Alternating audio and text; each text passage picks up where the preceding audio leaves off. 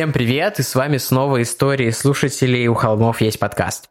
А, да, это именно они, и это именно мы. И снова напоминаем вам наш новый адрес почты, на который мы ждем все ваши истории слушателей, которые вы еще нам не присылали. А именно этот адрес звучит так. Stories собака у холмов ру. Вот так вот. Но мы это еще везде письменно будем дублировать этот адрес в описании подкаста, в описании выпуска и так далее, чтобы, если что, вы могли просто копипаснуть его. Итак, да. ну что ж, кто, кто начинает? Так, посмотрим, сколько у нас тут историй. Мы такие не самые замотивированные истории. У нас три длинные истории. И они все длинные. И я предлагаю, что начинает Тима.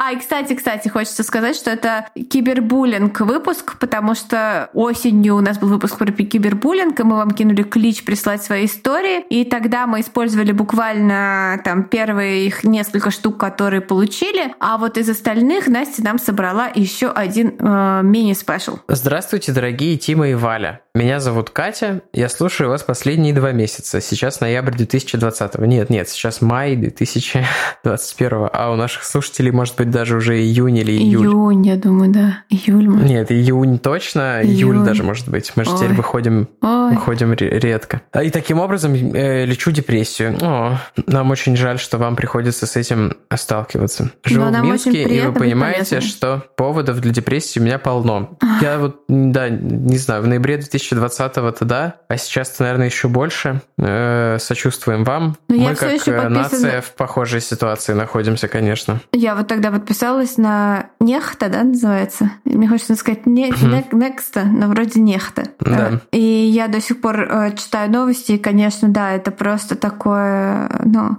всегда приходится чекать, как, в, про какую страну читаешь, потому что это просто, к сожалению, такое все похожее. Эм, есть история, в которой, если хотите, можем заменить все и всех, назвав, скажем, Минск городом М, а главную героиню девушкой Т от трупа. Так вот, история. Э, я шокирован пока что. Так, звонит в один прекрасный летний день мне мой очень близкий друг. Состояние истерика. А нужно отметить, что он мальчик психически стабильный. А вот приключения, которые он регулярно находит на свою жопу, настоящая микотка. Говорит, не угадаешь, где я сейчас был. В милиции. Естественно, у меня реакция. Что случилось? И он рассказывает, что м- перестала выходить на связь одна знакомая девушка. Она гражданка другого государства, живет в Минске довольно давно, отучилась, а после преподавала свой родной язык в одном из наших ведущих вузов, параллельно работая в посольстве своей страны. Живет в общежитии этого вуза. Точнее, жила. Она выпрыгнула из окна средь бела дня, на глазах у куривших э, под общагой студиозусов. Об этом сообщили сотрудники общаги, вызвонили моего друга, вызвали милицию. Когда вскрыли комнату, увидели, что она была одна. На столике чашка чая, вроде бы все на месте и цело, кроме одного. Из ноутбука была выломана клавиатура. Понятно, что комнату опечатали, начали доследственную проверку. Мой друг, как наиболее активный из притягивающей приключения жопой, ввязался в эту круговерть, давал показания, пытался связаться с родителями, с посольством. Вот тут и начинаются приколы. Все, кроме посольства, пошли на диалог, даже следак. И угадайте, кому отдали свидетельство о смерти. Комендантша в общаге, которая дала потом моему другу снять копию и отправить родителям, потому что посольство все отрицало и документы брать отказалось. Друг мой начал копать, а это все уже, наверное, вторую неделю. Я жила как в сериале, просто сейчас уже все подстерлось в памяти. Оказалось, что суицид не такой простой. Согласно вскрытию, у нее были ободраны ладони, а умерла она от перелома шейных позвонков, от удара о металлический козырек подоконника снаружи общажных окон. То есть приземлилась она уже мертвая. Эксперты сказали, что шагнув, она, видимо, передумала и решила зацепиться за ветви растущего под окнами дерева. Но не смогла, вот и ударилась. Но в чем же причина всего? И что постоянно отмечал мой друг, что там с ноутбуком, что она выломала кнопки. С течением времени оказалось, что ее шантажировали. Шантаж заключался в том, что кто-то присылал ей фотографии голых девушек с прифотошопленным ее лицом. И я забыла сказать, что девушка Т была из страны нравов жестких в отношении детского женского тела и его демонстрации. Примечание автора – одно из исламских государств, если кто не понял. Друг мой начал опрашивать всех, кого только мог, и в итоге узнает от одной из подруг, что девушка Т сообщала об этом кибербуллинге в посольство и не раз. Друг мой э, пошел в правительство, а ему там ничего не знаем, и вообще оно у нас давно не работает. Как не работает, вопрошает мой друг. Вот так, ничего не знаем и не спрашивайте. Опять по своим каналам он узнает, что в день смерти на место этой девушки в посольство взяли другую, то есть девушку Т типа уволили. Но есть же ноутбук, можно что-то выяснить, посольство же может запросить информацию, но посольству пофиг. И даже наши менты не смогли от них ничего добиться, просто не шли на контакт. В итоге дело замяли. Но мир не без добрых людей. Подняли старые переписки этой девушки Т и других людей, поспрашивали, и оказалось, что эту девушку домогался сын очень уважаемых и влиятельных людей из их страны. Он домогался ее, он таки жил в Минске и даже кем-то там работал в посольстве. А когда она ему резко отказала, он прилюдно начал ей угрожать, писать и так далее. Потом отозвались менты, говорят, да, были с ним переписки жесткого характера. Менты в посольство, а посольство, а его нет, он домой уехал. И вообще, это сын министра, хрен знает по каким делам, что вы такое говорите, идите вон, мы вас не звали и все. Вот такая простая девушка, которая не поддавалась на провокации какого-то богатого урода, была вынуждена покончить с собой, чтобы не опозорить свою семью еще больше. А сильные мира сего прикрывают свою задницу самыми палевными вариантами. Большое спасибо за ваш шикарный проект. Я вас регулярно переслушиваю, когда еду на работу, настраиваюсь на проведение пар по социальной психологии. И да, засыпать под вас тоже умею. Обожаю игру слов и карамбуры Тимы, вален смех, и вообще вы очень-очень крутые, так как хочется вас обнять. Вот власть сменим, может и получится. А пока пошла готовиться к книжному клубу.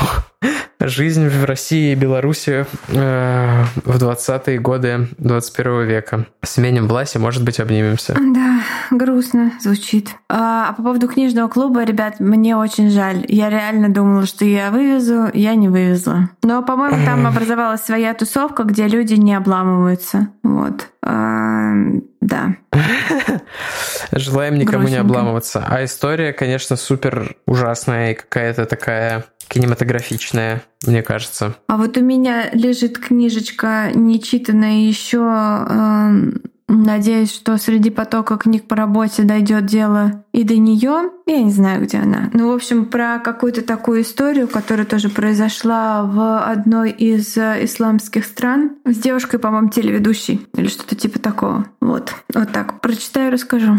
Есть известная история про то, что одна из дочерей дубайского этого шейха пропала без вести, ее там выкрали из Англии, чуваки из э, Дубая, и там вообще, короче, очень супер мутная история секторе я ищу книгу. Я не могу найти книгу. Я буду должна вам, если кто-нибудь напомнит мне в комментах к этому выпуску, я сфоткаю книгу и выложу в историю. Валя спустя два месяца, когда выйдет этот выпуск. А, какая книга, что? Какие, какие истории? Что, что, что? А, да, грустненько. Я прочитаю следующую историю. Она называется «Киберпреследование от чокнутого бывшего». Привет, Тима и Валя. Спасибо большое за то, что вы делаете. У вас замечательный атмосферный подкаст. А благодаря Boosty я узнала, что у вас не только милые голоса, но и очаровательные улыбки. О, спасибо, Бустан, mm. Бустанка. А... Может быть, к тому моменту, как выйдет этот выпуск, я наконец-то свои угрозы начать снимать ТикТок привел в исполнение. Я думала, твои угрозы начать делать uh, OnlyFans.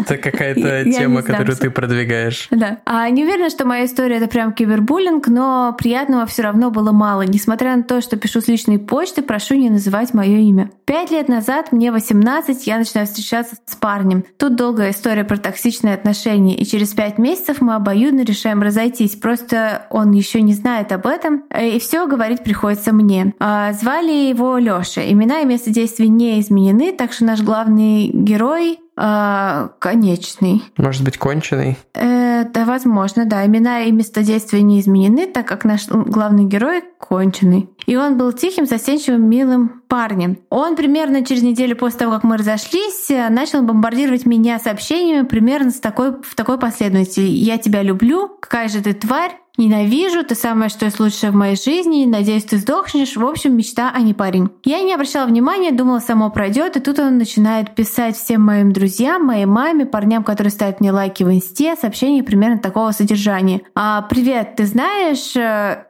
а если знаешь, какая она... Э, а ты знаешь, какая она тварь? Могу рассказать много интересного про нее. Я, честно говоря, выпала. Мама хотела уже рассказать все папе, но тогда нам пришлось бы навещать его в тюрьме за нанесение тяжких телесных, поэтому я сказала, что сама разберусь, и опять забила на это. Думала перебеситься, а где-то через месяц мой друг, который часто бывал у меня дома и знает, как выглядит моя квартира, присылает мне скрин из одной популярной группы, где мои нуцы и подписаны моя бывшая 18 лет, телефон ВЛС. Видимо, не особо я впечатлила людей, потому что звонков не было. Но тут меня взорвало. Я позвонила этому победителю конкурса мудаков и э, доходчиво объяснила, что я его закопаю и начну заявление в полицию. Участковый отправил меня домой со словами «Ну еще в смс-ках я не копался». Но заявление я написала и фото отправила Лешеньке. Он притих, даже начал пытаться наладить общение. Я особо не противилась, думая, что так будет лучше. Но еще спустя пару месяцев началась дичь. Этот придурок каким-то образом вскрыл мой телефон, до сих пор не знаю как. И видел сообщения, и выведел вообще все мои фото и переписки. Например, я фотографируюсь в пальто. Вечером разговариваю с ним и говорю, такое пальто классное примеряла, белое такое. На что он отвечает, да, я видел, ну то есть понял. И вот еще я иду гулять другом, у которого гипс на ноге. Мы делаем пару фото, они мирно лежат у меня в фотопленке. Через час приходит сообщение от Лёши. Хромому привет передавай. А потом он начал звонить мне с левых номеров ночью и спрашивать, спишь, не боишься не проснуться. И это было последней каплей. Я блокировала все, где он хоть как-то проявлялся, и он исчез из моей жизни. Сейчас он уже э, седьмой, мне кажется, страницы смотрит мои истории, но никак не проявляет себя. Не знаю, как назвать это киберпреследование или просто ненормальный бывший, но очень хочется сказать всем девчонкам, если человек как-то неадекватно проявляет себя, не спускайте все на тормозах, а принимайте меры, потому что это до хорошего не доведет. А, спасибо за возможность рассказать такое, э, что оказалось прям, это оказалось прям терапией. Пока. Мне кажется, это максимально классический пример кибербуллинга и ревенч-порн, так что... Да, я только Ну, не... конечно, мега отстой. Только, конечно, жалко, что непонятно, как он проник в телефон. Вот это было полезно. Ну, может быть, всем. у него был доступ, доступ к медиатеке iCloud или что-нибудь такое. Может, он подобрал пароль от вашего iCloud, например. Говнюк. Говнюк, говнюк, говнюк. А, закончу, видимо, я. Э, Валя многозначительно смотрит на меня. История всякая про кибербуллинг. Не знаю, можно ли представить нашего слушателя. Ну ладно, Иван пишет. Привет, Тима и Валя. First of all, спасибо за подкаст, он прекрасен. Хотя сначала надо втянуться. У вас не самый привычный формат. Дичклейсер. Тут очень много букв. Простите, графоман. Это дисклеймер, но опечатка такая, что я не мог пройти мимо. да. Дичь Клейсер. Может, это что-то из интернета, что я не знаю, кстати. О, есть такое? Эм, конечно. Это была шутка, А, если что. Я бы... Надо это расшевелить свои старые знакомства из этого, чтобы мне рассказали, что там в дипфебе э, модно сейчас у них. Да, пубертат — это самый жуткий этап взросления. Особенно, как мне кажется, у мальчиков. О, как, как э, забавно и наивно это звучит. После всех тех историй от э, женщин, которые мы читаем, пубертат у мальчиков это, мне кажется, такое. Типа, о боже, э, надо мной пару раз посмеялись одноклассники. Пубертат у девочек, типа, два мужика в белых халатах раздевали меня на лестнице. Да. Вот. Нет, нет, я уверен, что ваша история ужасная, и пубертат в любом случае это жестко, но все-таки, мне кажется, женщины страдают от всякого рандомного насилия и агрессии со стороны гораздо чаще, чем мужчины. Помимо эмоциональной каши в голове, у подростков появляется жестокость, стремление кому-то сделать больно, морально или физически. У меня так не было, а у моих сверстников было. И почему-то они не взлюбили именно меня. Может, потому что хорошо учился, не курил за школой, имел лишний вес или еще что-то. Мой пубертат пришелся на конец нулевых, начало десятых, когда подростки начали открывать для себя интернет. Вот так буллинг приобрел новую форму. Хорошо, что они интересовались интернетом и мемами. Ух, сейчас бы мемы в 2009, а не, с, а не мертвыми енотами. А, что они интересовались мемами, а не мертвыми енотами. И ух, сейчас бы мемы в 2009. Групповых чатов тогда не было, поэтому планы, как сегодня поиздеваться надо мной, обсуждались прямо в школе. Обсуждали иногда даже при мне. Это только добавляло им удовольствия, потому что я знал, что надо мной будут издеваться. Он был абсолютно... Э, ну, я был абсолютно бессилен помешать обидчикам. Я накатал огромное вступление, которое мне кажется важным, но вы, наверное, просили бы написать, как именно происходил сам буллинг. Вот так. Можно было сфоткать меня на телефон, когда я переодеваюсь после физкультуры, а потом половины класса поставить на аватарку ВКонтакте. Особенно рукастые даже приделали всякое э, в фотошопе, что именно, наверное, не стоит рассказывать, но фантазия у подростков богатая. Когда-то им разболтал, что мне нравится одна девочка из класса, они начали мне и ей писать на стенку ВК сотнями сообщений, типа «Чё, влюбился, что ли, лох? Губу закатай, тебе вообще никто и никогда не даст». Ей на стену писали про то, какое я чмо, жирный ботаник и все в этом духе. Чтобы сохранить репутацию, она решила со всем этим согласиться. Хотя не факт, что до этого она вообще знала о моем существовании. Они создавали группы ВК, примерно раз в полгода появлялась по одной новой группе. Иногда они были закрытые, а «убьем», тут обидное прозвище, основанное на искажении фамилии. В них они обсуждали, как бы вытолкнуть меня из окна, утопить бы в унитазе, избить до смерти и все такое прочее. Создавались фейки меня, иногда с той самой школы, фоткой после физры на аватарке. Если верить этому аккаунту, то я слабоумный, ем говно, импотент, гей мазохист. Когда я уехал на две недели туда, где нет интернета, они воспользовались этим и все две недели строчили мне угрозы на стене капсом. Кто-то из моих знакомых начал переживать, но тогда мальчики объяснили, что это просто милая и безобидная шутка. А когда я приеду, я тоже увижу это и посмеюсь. Были и другие издевательства, но я думаю, вы уловили суть. Я пытался попросить помощи у классной руководительницы и родителей, но они не очень понимали, что вообще происходит, потому что интернет был чем-то новым. Им выговаривали только когда буллинг переходил в офлайн. Когда меня избивали, их вызывали к завучу и рассказывали некоторым по несколько десятков раз, что выгонят из школы. Результата это не имело. Один раз их все же слегка отругали, потому что они издевались надо мной в соцсетях. За это меня избили. Парень из другого класса заметил это и рассказал учительнице, и их еще раз отругали. За это меня избили. Дома родные связывали это с тем, что я не умею общаться с людьми, поэтому общество меня не принимает, понимаете? Меня булили, потому что я не мог найти со своими обидчиками тем для разговоров, оказывается. Сейчас все хорошо, думаю, какие-то комплексы у меня с того времени остались, но я пережил это, и слава богу. Два раза встречал своих обидчиков спустя много лет после этого. Они подошли ко мне, попросили прощения. Я им поулыбался, конечно, сказал, что переживать не стоит, но для меня эти ребята навсегда останутся жестокими уродами без сердца. Просто потому что одно «прости» их не реабилитирует. Может, с возрастом они действительно стали лучше, но этого я уже не узнаю. Спасибо, что прочитали это, даже если это прочитала только Настя. Ну вот не только Настя. Я, да, не хотел вначале никак преуменьшить важность вашей истории, просто особенно мальчикам я с этим не согласен. Но ваша история, безусловно, ужасная. И мне кажется, в школе я был более-менее по другую сторону, к сожалению, что мы издевались над ребятами, вот. Но в какой-то момент э, меня это начало сильно беспокоить, и я извинился перед ними, написал им в интернете, типа, привет, в 13 лет я был идиотом, и мне кажется, ну, мы с ними это обсудили, и я надеюсь, что они не держат на меня зла, но, будучи подростком, очень сложно понимать, что правильно, а что нет, и я вам очень сочувствую. И, конечно, это никак их извинения и мои извинения никак не реабилитируют те поступки жестокие, которые мы и эти ребята и я делали в подростковом возрасте. Я, конечно, никого не бил, но типа шутить над людьми, да, это было моим э, способом социализироваться. Как-то раз, кстати, создали группу, не я, а другие ребята, типа антифан-клуб двух чуваков из школы, и меня туда пригласили, и я написал на стене типа «Йоу, зачем вы создали эту группу? Вот один из этих чуваков правда лох, а второй чувак нормальный чел. И тот чувак, который лох, оказался самбистом и отпи***л меня после уроков.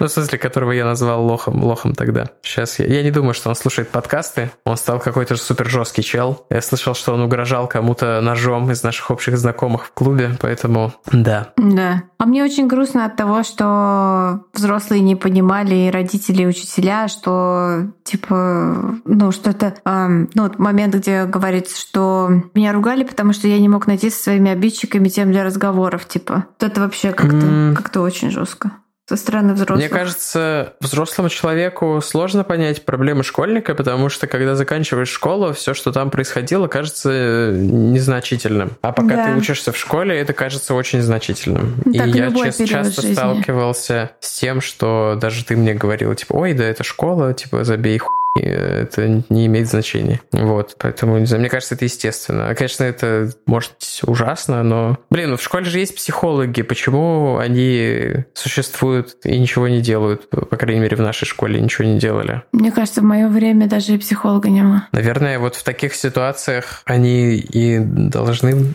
участвовать. Ох, Ух, да. Очень сочувствуем всем героям этого выпуска. Люди, которые сделали вашу жизнь сложной, мрази, и пускай они в жопу идут. Yeah.